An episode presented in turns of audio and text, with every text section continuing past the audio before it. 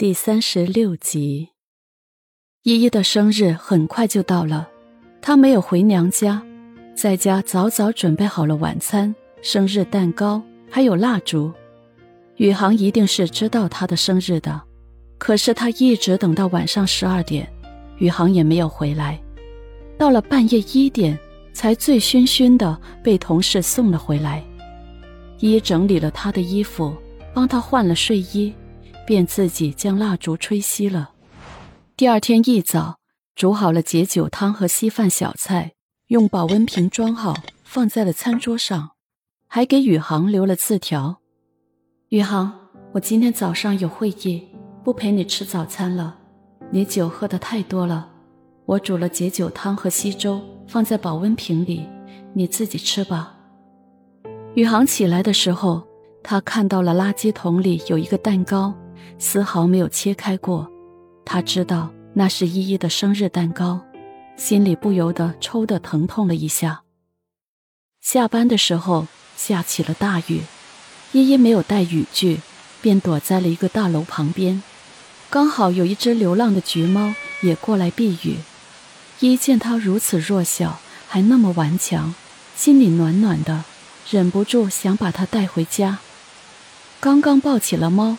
一个雨伞就出现在他的头上，回头一看是超然。你怎么在这里？来这里约了个朋友喝咖啡，刚好看到你出来了，还没带伞。怎么，你打算收养这个小家伙？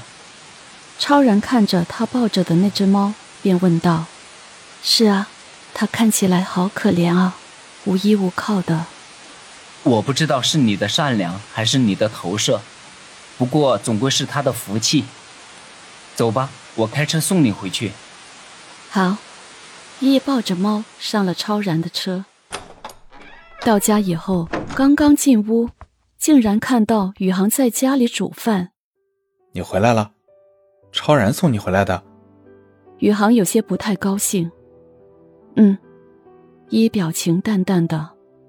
我煮了一些东西，你要不要一起来吃？宇航忍住不悦，问道：“我不饿，你自己吃吧。”依依抱着猫去了浴室。宇航见了，本来压抑的不满变成了更深的冷漠。自从上次他跟张涵雅出去之后，依依对他的态度就也同样的冷漠了下来。而且他今天早上看到了依依放在他床头柜上的那个张涵雅的发卡。觉得有些事情要和依依解释，那八成是韩雅故意放在那里的。这点女人的小心思，他是明白的。所以下班的时候，特意早早的回来煮了晚饭。可是看到了依依是跟超然回来的，他就很生气。而依依竟然也这么冷漠，他就不想再说什么了。家里除了猫，平时只有依依。依依画画的时候，猫咪陪着她；睡觉的时候，猫咪陪着她；做饭的时候，猫咪陪着她；写日记的时候，猫咪也陪着她。似乎真正跟他一起生活的是这只捡来的流浪猫。宇航似乎也不太愿意和他多说，而他也就真的越来越沉默了。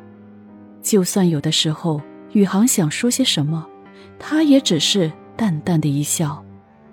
以前在学校的时候，偶尔别人欺负他，他不当回事儿，总会过去的。后来有了宇航，没有人再敢欺负他。可是如今，真的欺负他的人，竟然是那个曾经一直保护他的人。他知道张涵雅是怎么样的，可是他认为，不管他现在怎么说，宇航都不会相信。她只是萧太太，他们一起出席需要的宴席，回萧家，回潘家。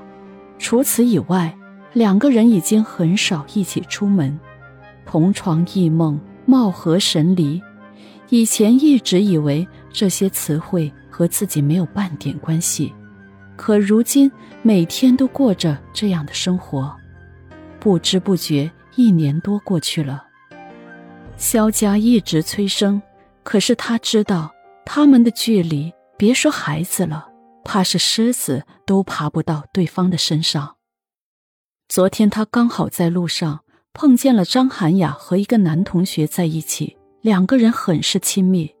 他诧异的走了过去，对张涵雅说：“你当心，做人欠账总是要还的。”只是这么一句，不知道张涵雅又编排了什么，让宇航今天回来便如此大动肝火的一顿咆哮。他累了，快两年了，他不服输，可是他也赢不了，他不是张涵雅的对手，他已经不再期待。那只会让自己更难受。以前他每次生日，爸爸妈妈会帮自己庆祝。现在结婚了，不能再回娘家过了，那会让他们担心。而超然那个从大一开始就一直陪着他的朋友，今天给了他莫大的温暖和惊喜，让他很是感激。吃完晚饭，超然和他聊了一会儿画室的一些想法。包括自己想去意大利也去进修一下，依依全力赞成，并说道自己会照顾好画室，让超然放心。其实画室已经发展的很好了，平日里还有几个固定的员工和画师来打理。谈完以后，超然送他回家，时间也不过是十点半。进到房间，没想到黑着灯的卧室。宇航竟然坐在沙发上喝着酒。